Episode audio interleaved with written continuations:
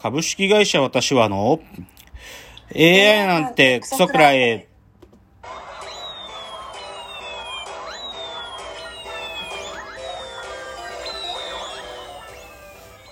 群馬が生んだ怪談時、株式会社私は社長の竹之内です。帰ってきたカルチャー音痴3代目アシスタントの吉峰です。この番組は大喜利 AI を開発する株式会社私は社長の竹之内が AI のことなんかお構いなしに大好きなサブカルチャーについてサブカルリテラシーの低い社員に丁寧にレクチャー言い換えれば無理やり話し相手になってもらう番組です。ということで第93回の放送が始まりましたが今日ちょっとねいろいろご紹介したいことがいろいろオープニングあるんで早速今週のラジオエンタメライフ行きたいなと思うんだけれどもあのーまあ僕はさ、なんていうか、まあ音声コンテンツのムーブメントっていうのが、まあ来てることは来てるっていう自覚はあるんだけど、だけどまあなんていうのかな、でも僕がメインでやっぱり聞くのは、地上波のラジオ局が発信するラジオだったわけですよ。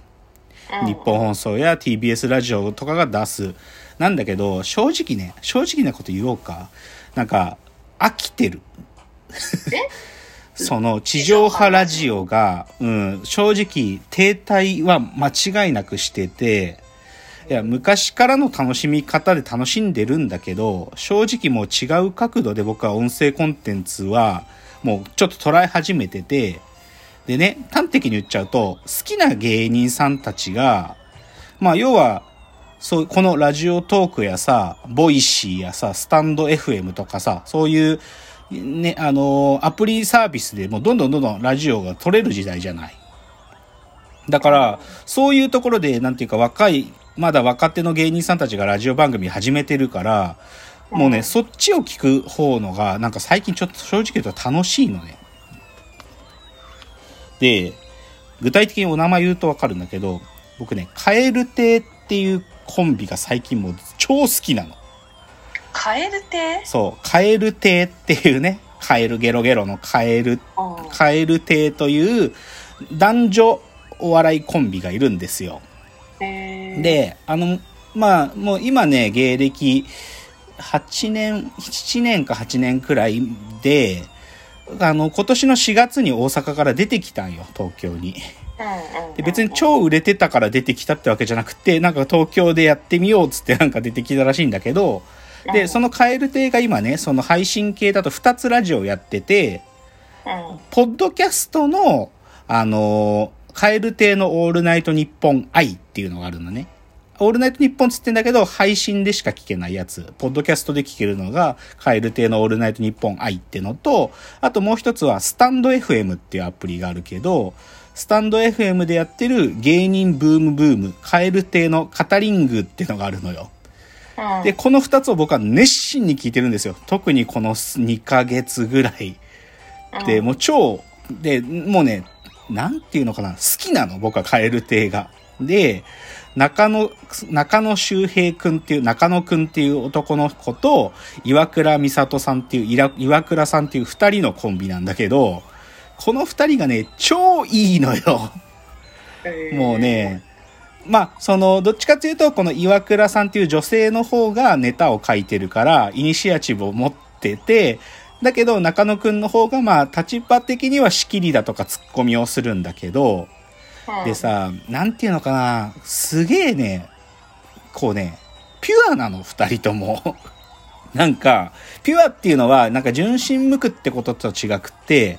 こう、わ、あ、お笑い好きなんだなってことと、あと、お笑い芸人さんたちが好きなんだな、この人たちはって感じなんよ。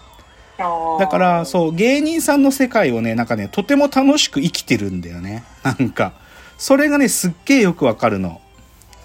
まあ、ちょっと特徴を言うと、中野くんっていうのはちょっと、まあ、僕みたいにちょっと太ってる人で、で、なんかその絵が上手な人で、ちょっと、まあ、こう、ちょっと、でも声がすごくね、高い声で、すごくね、耳心地がいいから、演技力とかもすごいあってね、コントとかがすごい、中野くんがやるからすごく面白くなってるんだけど、対して岩倉さんの方はね、なんていうのかな、ちょっとね、変な人なの、すごく。すっごい変な人で、もうね、遅刻癖がすごいらしいのね。もう、もう全くこう、時間通りに来れない人らしいの。で、それはなんか、だらしなくしちゃうんじゃなくって、必死に来ようとしてるのに遅れちゃうんだって。その、玄関を出ようとすると、ああ、洗濯機回しとかなきゃとか思ったりとか、なんか、いろいろな、今日本当は本屋さんに行きたいけど、どういうルートで行こうかなとか考えてると時間が経っちゃって、その遅刻しちゃうっていうね。でずっと遅れてんだって。そういうね、でもすごい変わった人なんだよね。で、他にもね、人形と話せるんだけど、岩倉さんって。赤ちゃん、赤ちゃんが好きで、赤ちゃんの人形を持ってて、それで赤ちゃんといつも遊んでるんだけど、人形の赤ちゃんと。その赤ちゃんの人形が、チャンビー Z って名前なんだけど、チャン、チャンビーって言うんだけど、チャンビー Z ってのと、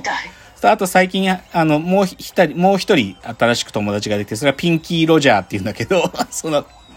チャンビー Z とピンキー・ロジャーと喋りしてたりとかね、すごいいいのよ。そう。癖強いですね。癖強い。で、中野くんはね、どうやら笹塚に住んでるらしくって、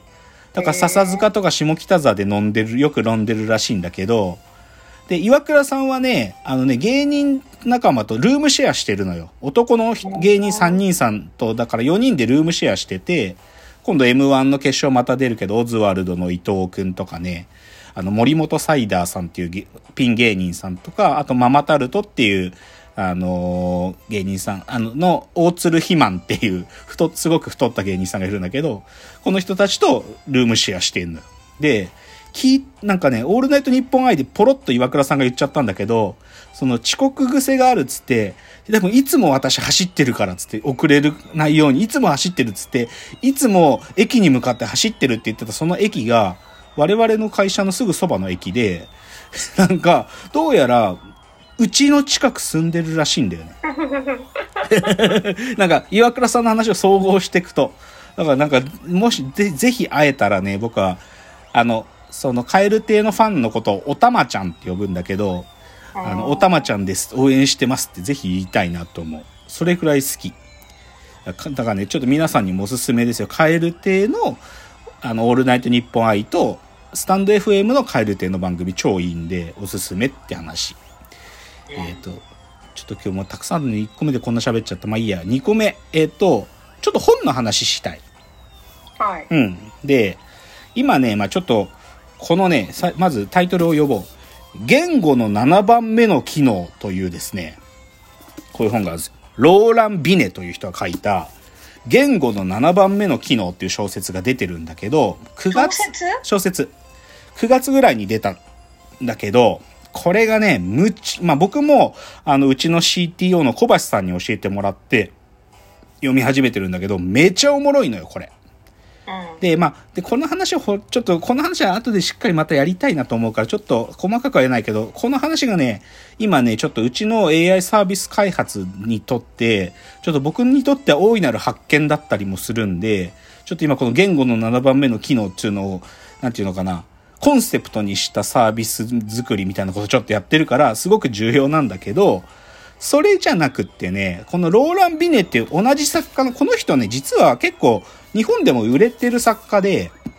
あの、この彼の一個前のヒットっていうか、まあ、に、最初の処女作が、あの、エッチを4つ書く、エッチエッチエッチエッチ。まあこれ、ドイツ語読みだと、はーはーはーはーって読むかもしれないけど、エッチエッチエッチエッチ、プラハ1942年っていう本があるんよ。で、これ2010年に現あの、ドイツ語版書かれてんだけど、2013年に翻訳版が出てて、で、これがね、あの、本屋大賞とか取ってるんよ。本屋大賞の多分海外なんちゃら部門とか取ってるんよ。だから国内でも結構売れてて、で、これがさ、ちょっと僕が、この本が面白いっていうよりか、何に文句つけたいかっつうと、あのね、映画の放題の付け方のセンスのなさについて触れたいわけ。でね、この、エッチエッチエッチエッチってどういう話かっつうと、あの、ナチスの時代の話なんだけどさ、ナチスの、あの、親衛隊っつうのがいてさ、親衛隊ってな、あの、ヒムラーってやつがトップだったけど、そのヒムラーのナンバー2だったやつが、ラインハルト・ハイドリヒってやつなんよ。で、こいつ実際に、あのー、情報活動の中で、あの、暗殺されるのね。それが1942年だけど、エンスラボイド作戦つって、ハイドリヒが。で、ヒトラーでもなく、その親衛隊のトップのヒムラーでもなく、ハイドリヒが殺されたんだよね。だ、だ、で、それで、でね、この小説のタイトルの HHH、H っていうのは何から作られてるかっていうと、ナチスドイツでよく言われてたジョークでね、うん。あの、これなんか僕もドイツ語がそんなにわかんないけど、 Himmlers Hirn heißt Heydrich。まあ、訳を、ヒムラーの頭脳、すなわちハイドリヒっていう言葉があるんだって。で、うんそれの、まあ、頭文字で HHHH なんだって。つまり、まあ、なんていうか、その、親衛隊はヒムラーが動かしてるんじゃないと、ハイドリヒが動かしてるんだと。そういうジョークだったらしいんだよ。で、なんだよ。で、これをタイトルにしてるわけ、原小説は。なんだけど、これ映画化されて、これ去年、2019年に映画になってて、僕まあ見たんだけど、で、その映画のタイトルが、ナチス第三の男なの。はあ。で、で、そのプロモーションでは、ヒトラーでもなく、ヒムラーでもなく、ハイドリヒが殺されたっていう、そういうことでおそらくナチス第三の男っつってんだけど、うん。なんかね、もう嫌なの僕このダサいタイトルが。せっかくこの HHHH ってすごく秀逸なタイトルなのに、このダサいタイトルだって超嫌だなと思ってて、で、何が言いたいかというと、この言語の7番目の機能もすっごい面白いから、もうダヴィンチコード級なの、面白さ的に言うと。だからこれを、これ映画になるとおそらく、でも、このタイトル変えられちゃうと思うな。え、どっちが面白いんですか？これは。両方面白い。両方面白い。あ、ちょっともうこれだけで時間来ちゃった。まあいいや、じゃあ次のチャプターいきますね。続きです。